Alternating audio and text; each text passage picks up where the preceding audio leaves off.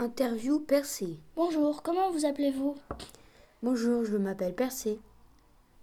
Comment avez-vous tué le monstre Méduse? J'ai reçu l'aide des dieux. Athéna m'a fourni son bouclier de bronze poli, qui, employé comme rétroviseur, m'a permis d'avancer à reculons vers Méduse sans affronter son regard directement.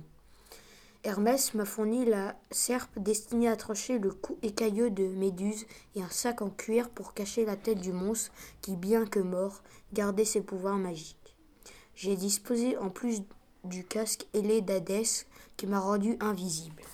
Percé, à quoi ressemblait Méduse?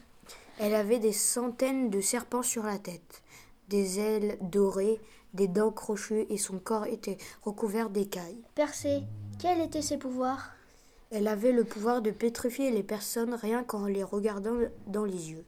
Percé, où Méduse menaçait-elle les habitants? Elle menaçait les habitants du pays des Hespérides au confit de la Libye. Percé, qui étaient les parents de Méduse? Les Gorgones étaient trois monstres fabuleux, enfants des divinités marines, Porcus et de Céto, et sœurs des Grés. Des trois sœurs, des trois sœurs, seule Méduse était immortelle. Créé par Antoine, Sayan et Mathéo. Il faut bien citer ses sources.